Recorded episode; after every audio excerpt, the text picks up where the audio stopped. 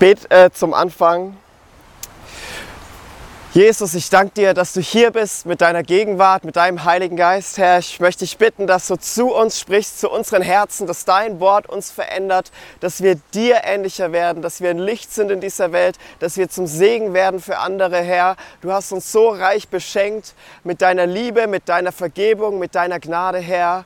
Und ich möchte dich auch bitten, dass du mich erfüllst, dass du durch mich sprichst, Herr. Und ich danke dir, dass wir hier sein können und ich danke dir für Begegnung mit dir und dass du ein lebendiger Gott bist, der heute noch spricht und der heute zu uns spricht. Und dafür danke ich dir in Jesu Namen. Amen. Ich weiß nicht, äh, ob ihr die Situation kennt, wenn irgendwas passiert, womit ihr eigentlich so gar nicht gerechnet habt, wenn ihr an euren Routinen drinnen seid und auf einmal passiert irgendwas. Und es war so, vor circa ja, paar Jahren, ich weiß jetzt gar nicht mehr genau, wie lange es her ist, wollte ich eigentlich zur Arbeit fahren. Ich hatte Frühdienst, das heißt früh aufstehen. Und wer mich kennt, das fällt mir allgemein schon schwer, also da darf es dann zu keinen Komplikationen kommen. Und dann gehe ich so raus in den Hof und gehe zu meinem Auto, wo es geparkt ist, steig ein und ich drehe den Schlüssel rum. Und der Motor geht kurz an stottert, aber springt nicht an. Und ich denke mir, was ist jetzt los? Ich muss auf die Arbeit, ähm, habe eigentlich keine Zeit dafür. Ich gucke so das ganze Auto durch, die ganzen Warnleuchten, alles, was aufblinken könnte. Und dann fällt es mir auf. Ich habe vergessen, das Licht auszumachen am Vortag. Und die Autobatterie war leer. Problem, es war 5.30 Uhr und niemand anders war zu Hause. Und jetzt war die Situation, ja, was mache ich denn jetzt? Wie, wie komme ich denn jetzt auf Arbeit? Soll ich anrufen? Ja, das wird nichts, das dauert ein paar Stunden. Und dann kommt mir ein Gedanke, ich könnte ja einen guten Freund anrufen. Und dann denkt man sich so, ja, um 5.30 Uhr, ob der rangeht. Ich meine, wenn mich jemand um 5.30 Uhr anrufen würde, ja, da müsste schon sehr viel passieren, dass ich rangehe. Und selbst wenn ich rangehe, ich müsste mich echt aufraffen, dann aus dem Bett rauszukommen. Und ich rufe ihn so an und so, erkläre so die Situation, ja, ähm, folgendes, ich muss auf Arbeit, mein Auto geht nicht an, kannst du das überbrücken? Und er dann so, ja klar, ich bin ein paar Minuten da. Und ich so, was, okay, ich lege auf.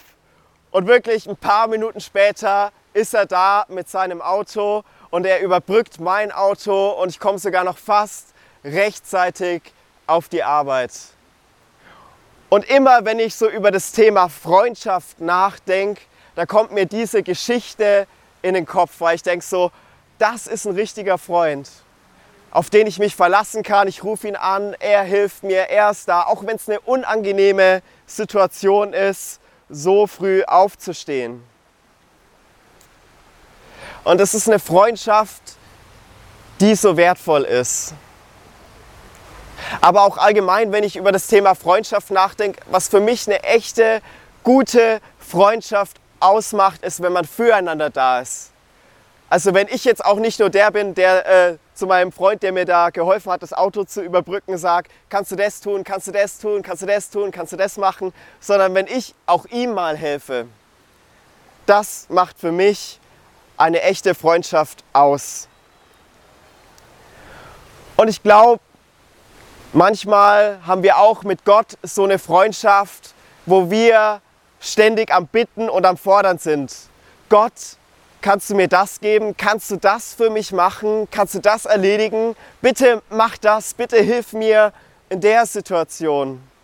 Und versteht mich nicht falsch, es ist richtig gut, Gott zu bitten. Es ist richtig gut, Gott um Hilfe zu fragen, weil er hilft gern. Aber es ist eben nicht nur so. Aber ich glaube, viele wollen gerne so einen Gott, der alle Wünsche erfüllt, der alle Bitten erfüllt.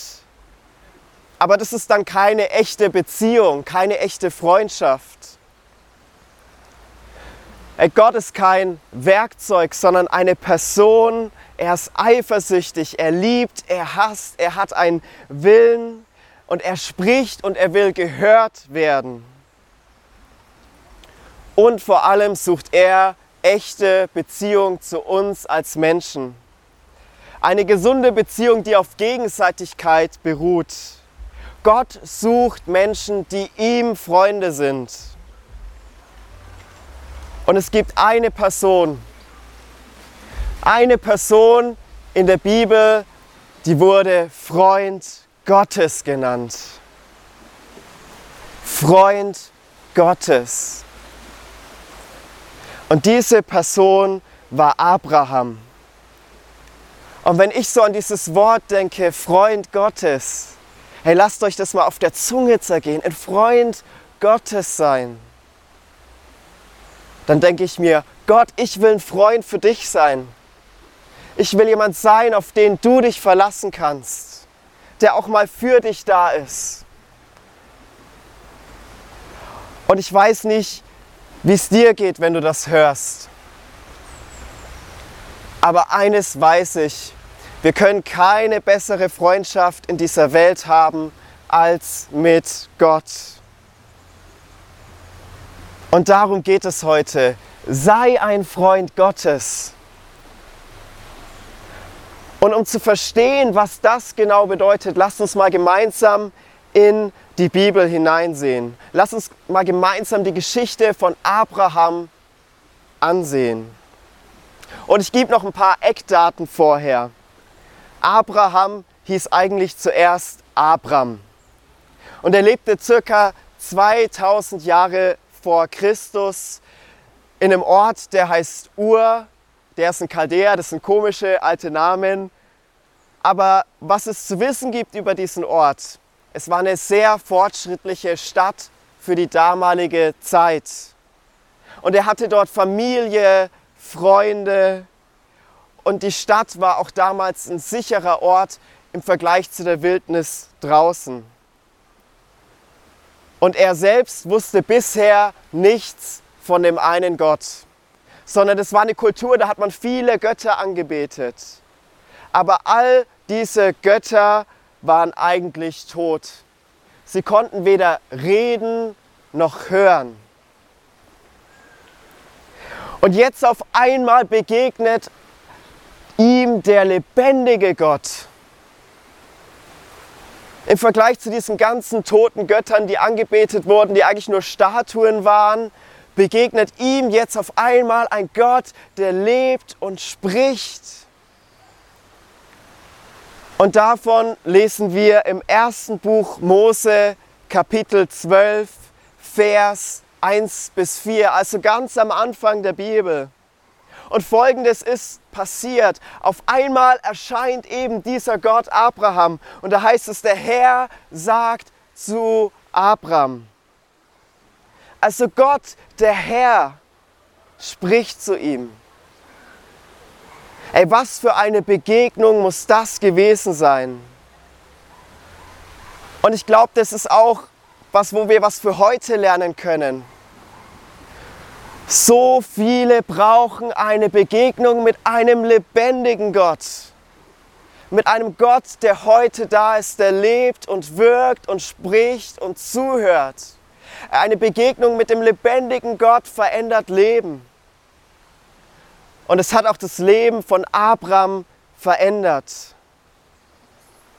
Gott ist da, er ist hier und er hört nicht nur, sondern er spricht. Aber auch genau darin liegt auch die Herausforderung. Wir haben einen Gott, der spricht und es kann manchmal ziemlich herausfordernd sein, weil es nicht immer angenehm ist zu hören, was er sagt. Es ist nicht immer einfach und er sagt nicht immer das, was wir gerade hören wollen. Aber als Freund Gottes ist es eben nicht nur wichtig, was ich will, sondern es ist auch wichtig, was Gott will, weil Gott mir wichtig ist. Und er will, dass wir ihm vertrauen, auch wenn es manchmal herausfordernd ist. Und auch Abraham hat dieses Vertrauen zu Gott gebraucht. Weil Gott sagt zu Abraham, geh aus deinem Land, verlasse deine Heimat und deine Verwandtschaft und zieh in das Land, das ich dir zeigen werde. Und es klingt nicht so angenehm. Er ist eigentlich in einer guten Stadt, in einer modernen Stadt. Er hat dort Freunde und Familie. Und er ist auch nicht mehr der Jüngste. Abraham war zu dem Zeitpunkt 75 Jahre alt. Und jetzt kommt Gott und sagt, geh aus deinem Land, verlass deine Heimat und deine Verwandtschaft. Es ist praktisch der Aufruf, alles aufzugeben, alles hinter sich zu lassen und in ein Land zu gehen, das Gott ihm zeigen wird. Gott sagt nicht einfach, hey, geh dann in dieses Land, das ist es, sondern er lässt es offen. Und da denkt man, hey Gott, wenn du schon so eine herausfordernde Sache sagst, dann sag mir doch jedenfalls, wo die Reise hingeht. Aber Gott sagt es nicht, sondern er will, dass Abraham ihm vertraut. Und es muss nicht immer in unserem Leben so eine große Sache sein wie bei Abraham, dass man irgendwie alles hinter sich lässt, sein Land, sein Zuhause. Nicht jeder hat den Ruf, irgendwie in ein fremdes Land zu gehen, nach Afrika oder so. Aber Gott spricht in unser Leben und er gibt Impulse, wo wir vielleicht auf Menschen zugehen sollen. Und das fordert auch manchmal heraus. Das ist nicht angenehm. Und wichtig ist auch dazu sagen, dass da jeder seine eigene Art und Weise hat, wie Gott zu einem spricht und wie Gott mit einem umgeht. Und ich will euch eine Situation erzählen, die ich vor circa zwei Jahren erlebt habe. Und es war in einem Park wie hier. Wirklich, der ist ziemlich ähnlich wie hier. Und wir waren als Jugendgruppe schön in der Sonne gesessen, haben Picknick gemacht, haben Lieder gesungen zu Gott. Und ich war so dankbar für diese Liebe Gottes und für diese Gnade Gottes. Und auf einmal spricht Gott zu mir, hey, siehst du die Kids, die da drüben Fußball spielen? Spiel mit ihnen. Und ich so, ja, man sitzt jetzt doch hier bequem und entspannt da und jetzt da aufstehen und ich habe am selben Tag erst Fußball gespielt. Ich hatte überall Muskelkater. Mir hat alles wehgetan. Und dann sagt Gott, jetzt geh zu denen und spiel mit denen Fußball. Und ich habe mit Gott gerungen und gekämpft, weil ich das eigentlich nicht wollte. Aber ich habe zu Gott gesagt, Gott, ich vertraue dir. Ich vertraue dir, dass es irgendwie funktioniert, auch dass mein Muskelkater mich nicht daran hindert, mit ihnen Fußball zu spielen. Und ich hab, bin dann auf die Kids zu und habe gefragt, hey, kann ich mit euch Fußball spielen? Und ich so, ja klar, komm dazu. Und ich habe dann zwei, drei Stunden mit ihnen einfach Zeit verbracht und zusammen Fußball gespielt. Und dann hinterher hatte ich die Möglichkeit, von meinem Glauben zu erzählen, von Jesus zu erzählen. Und ich bin so dankbar für diesen Moment und ich weiß nicht, was daraus resultiert ist. Aber das ist nicht unsere Sache sondern unsere Sache ist, Gott zu vertrauen. Und ich glaube, wenn wir Gott vertrauen, dass daraus Gutes erwächst. Und dass Gutes kommen wird, das hat Gott auch zu Abraham gesagt. Er hat nach diesem Aufruf, alles zu verlassen, gesagt, ich werde dich zu einem Vater eines großen Volkes machen ich werde dir viel Gutes tun und dein Name wird überall berühmt sein. Ja, Gott fordert uns heraus, aber das heißt nicht, dass er uns leer zurücklässt, sondern hinter einer Herausforderung liegt meistens auch Segen. Und genau das sagt Gott hier zu Abraham. Ja, es wird dich was kosten, aber Gutes erwartet dich. Er soll seine Familie verlassen, seine Verwandtschaft, aber Gott verheißt ihm eine neue Familie. Er wird zu einem großen Volk werden. Und dort, wo Abraham dann als Fremder durch die Gegend zieht, sagt Gott, ich werde dir einen großen Namen geben. Du wirst überall berühmt sein. Gott segnet Abraham, aber dieser Segen hört bei Abraham nicht auf. Weiter heißt es, durch dich werden auch andere Menschen an diesem Segen teilhaben. Der Segen bleibt nicht bei Abraham selbst, er geht weiter. Und ich glaube, hier können wir auch schon einen Herzschlag Gottes merken für unser Leben. Durch Jesus sind wir überreich beschenkt. Überreich, dass ich es nicht in Worte fassen kann, wie viel wir in Jesus haben. In Jesus haben wir Vergebung. Durch Jesus haben wir Liebe. Durch Jesus haben wir Leben. Was für ein Segen, was für ein Reichtum. Und Gott möchte nicht, dass dieser Segen bei uns stehen bleibt, sondern dass durch uns andere Menschen gesegnet werden. Und bei Abraham geht es weiter, wer dir Gutes wünscht, den werde ich segnen. Und wer dich verflucht, den werde ich verfluchen. Gott stellt sich zu Abraham. Wer gut zu Abraham ist, den wird Gott segnen. Und wer Abraham flucht, den wird Gott richten. Und das heißt am besten, hey, leg dich nicht mit diesem Abraham an, weil Gott ist mit ihm. Wer sich mit Abraham anlegt, der legt sich mit Gott an. Hey, da kann der richtig selbstbewusst eigentlich weiter durchs Leben gehen. Gott stellt sich zu der Person. Aber nicht nur das, was auch wichtig zu verstehen ist, nicht Abraham soll richten. Wir sind nicht berufen zu richten, sondern Menschen zu lieben. Gott, Gottes Job ist es zu richten. Also Gott segnet Abraham, Gott segnet andere Menschen, aber es geht noch weiter.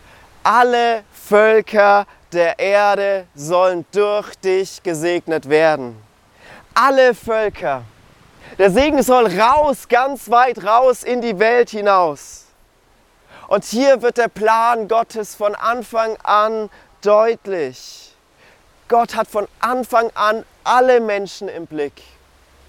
Nicht nur einzelne Personen, nicht nur ein einzelnes Volk, sondern er hat alle im Blick. Und so wie Gott es versprochen hat zu Abraham, so ist es auch letztlich eingetreten. Gott hält sein Wort. Er ist treu und er lügt nicht. Aus Abraham wurde ein großes Volk. Er wurde gesegnet. Und aus diesem Volk kam der menschgewordene Segen, Jesus Christus. Hey, was für eine Geschichte. Ich glaube nicht, dass Abraham zu dem Zeitpunkt irgendwie erahnen konnte, was Gott für einen Segen durch ihn auslöst. Wie viel Gott verändern würde, wie lange es dauern würde, und auch wenn Gott durch uns, durch dich Dinge tut, hey, wir sehen das nicht immer, wie lange es dauert. Wir sehen es nicht immer, was es für einen Segen auslöst. Aber eines dürfen wir wissen, dass Gott wirkt. Gott tut etwas, wenn wir für Gott gehen.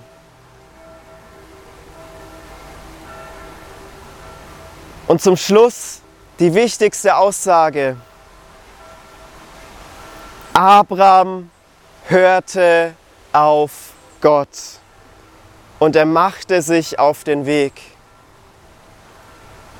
Also Gott sagte zu Abraham, verlass deine Heimat, ich werde dich segnen. Und als Abraham all das gehört hat, die Herausforderung und den Segen, war seine Reaktion, er hörte auf Gott und machte sich auf den Weg. Und genau deswegen können wir heute von ihm in der Bibel lesen. Wäre er beim Hören stehen geblieben, dann hätte es diese Geschichte nicht gegeben. Aber er hat sich auf den Weg gemacht. Und hinterher war auch nicht alles perfekt, er hat auch Fehler gemacht. Aber er hat sich immer wieder neu entschieden zu sagen, Gott, ich vertraue dir. Gott, ich vertraue dir. Und deswegen schreibt Jakobus, einer der Schreiber des Neuen Testamentes, auch Folgendes. Abraham glaubte Gott und das wurde ihm als Gerechtigkeit angerechnet. Ja, er wurde sogar Freund Gottes genannt. Was für ein Titel. Kann man sich was Schöneres wünschen, als wenn man weiß, hey, ich bin Freund Gottes. Und genau da hat Gott auch mein Herz bewegt. Bei diesen zwei Worten. Er sucht Menschen, die ihm Freude, Freunde sind. Und deshalb ist es meine Einladung, mein Herzschlag, heute zu sagen, lasst uns Freunde Gottes sein. Freunde Gottes sein, die auch Gott fragen, Gott, was möchtest du heute tun? Was hast du heute vorbereitet? Wen möchtest du durch mich segnen? Was möchtest du durch mich tun? Was ist dir wichtig, Gott? Dass wir anfangen, auch Gott zu fragen. Immer mehr. Und das ist auch eine Herausforderung, die mir gilt. Das ist für mich genauso schwer. Es ist nicht einfach. Aber ich will sagen, Gott, ich will, ich will dir ein Freund sein. Und ich glaube, Gott hat einen ganz individuellen Weg für jeden Einzelnen von uns vorbereitet. Und er geht mit jedem Einzelnen ganz individuell um. Aber eines steht fest, Gott möchte zu dir sprechen und er möchte durch dich wirken. Und ich möchte uns jetzt einladen, dass wir eine Zeit haben, wo wir einfach still werden. Einfach mal ruhig werden und Gott diese Fragen stellen. Und ich glaube, Gott spricht. Und wenn er zu dir spricht, dann schreibst dir hinterher irgendwo auf, sei es ins Handy oder auf einen Zettel. Und ich bete jetzt noch und dann lasst uns diesen Moment der Stille haben. Ja, Herr, ich möchte dich einladen, dass du zu jedem Einzelnen sprichst. Gott, wir wollen dir Freunde sein. Wir wollen auch nach dir fragen, was dir wichtig ist welche Menschen du berühren möchtest durch uns. Wir wollen zu Menschen werden, auf die du dich verlassen kannst hier auf dieser Erde, die deinen Ruf hören und die deinem Ruf folgen. Und ich danke dir jetzt schon für jedes einzelne Wort, das du sprichst. Und ich danke dir, dass du in Liebe sprichst und nicht in Druck, dass du nicht mit Druck arbeitest, sondern dass du einladend bist.